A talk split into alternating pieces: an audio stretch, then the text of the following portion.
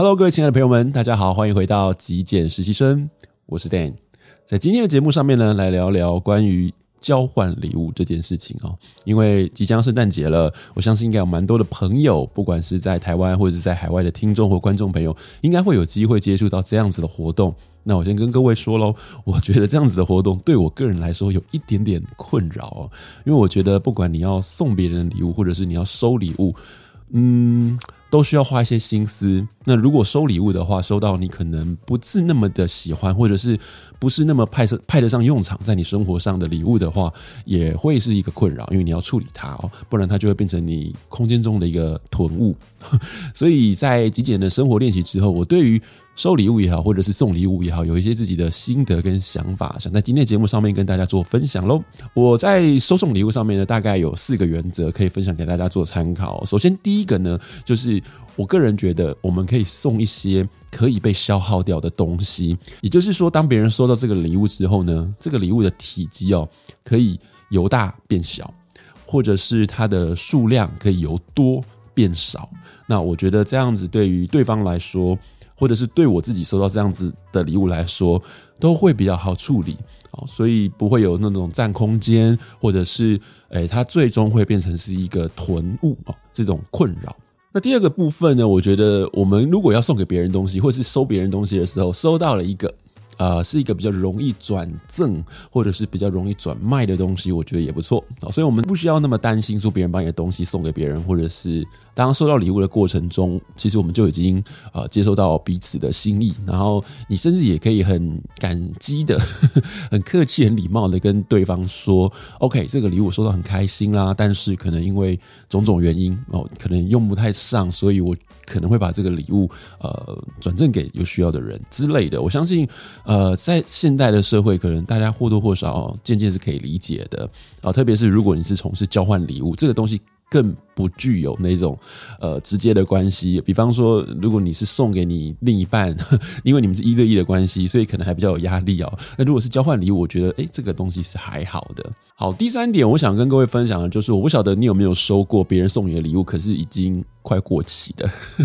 就是一些可能是极期品的东西。我觉得这一点倒是蛮重要的哦，呃。毕竟我们送礼物不是一个出清的概念，把家里头没有用到的东西，把家里头的囤物送出去。当然，如果真的有。呃，而且也是个好的物品的话，啊功能性健全，保存期限也够长，这样的东西分享出去其实无伤大雅哦。但是我确实有收过，可能保存期限已经不到半年了，不到六个月的东西，我觉得其实在使用上面就会比较困扰。好，那么最后一点，对我个人来说呢，就是这个物品它本身的体积可以比较小巧一点点，那它的包装或者是它本身的这个造型是比较精致一点点的东西哦。因为我个人觉得体积太大的东西送给别人。大家可能也会觉得有点尴尬，因为收到礼物的人会觉得说，我放在家里头不知道摆在哪里，然后如果他又不会消失不见的话，其实对他来说就会很困扰，因为他很明确的就占了一个空间。所以在送礼物的过程中呢，我个人是还蛮推荐可以送一个体积比较小一点点的，但是它的呃外观或包装呢是比较精致的东西。好，最后呢，我想跟各位分享几个我嗯收礼物或者是送礼物的时候，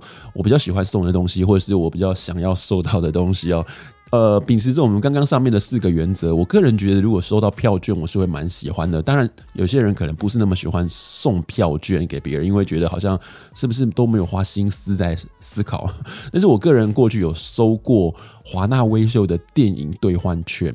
我个人是很开心的，因为第一个它不会占用我的空间，第二个是它可以呃让我生活中的娱乐上面是使用得到的，而且重点是我收到这个票券的时候，它的兑换期限还有一年，而不是只有半年，所以我。还蛮宽裕的，使用上面还蛮宽裕的，这我就蛮喜欢的。或者是你可以赠送给别人一些餐厅的呃票券哦，有些 buffet 它会有一些餐券啊，或者是一些百货的礼券，我个人觉得是还不错啦。但就诚如我刚刚所说的，有些人可能觉得收这样的礼券，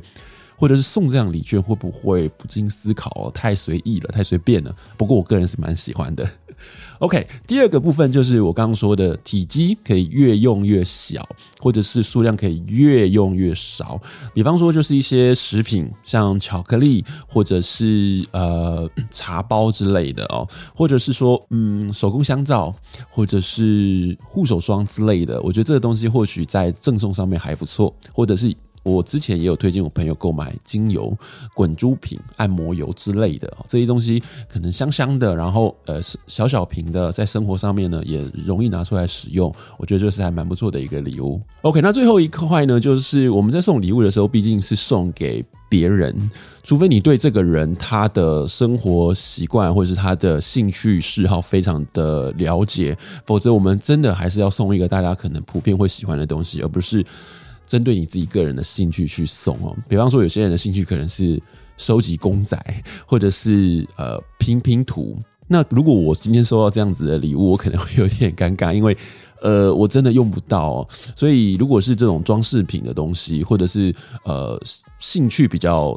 特别的啊，比较没那么大众化的东西，我就觉得这不是一个很理想的礼物。OK，那。另外，我个人有收过一些让我在处理上比较困扰的东西，呃，也可以称称之为地雷哦。大概就是赠送一些像模型公仔这种东西，或者是呃铺满存钱筒、玩具等等的，或者是那种娃娃，我就会觉得这很痛苦，因为这个处理起来可能也卖不出去，转正好像我自己啦，有一点不好意思了。好，以上就是我今天想跟各位分享的内容哦，因为在呃。台湾或者是在很多其他地方，也许都有这种交换礼物的习惯。那可能就算你没有交换礼物，你也有机会送礼物给别人。那我觉得，其实在这几个呃原则上面，大家可以去思考。那也许可以送一个比较让对方或是让自己会觉得比较安全、比较安心的礼物喽。好，以上就是今天想跟各位分享的节目内容啦。希望大家或多或少都能够得到一些收获。那如果你喜欢我今天为您准备的节目内容，别忘了记得帮我按一个赞，也欢迎您订阅支持我的频道喽。我是 Dan，那我们下期节目见，拜拜。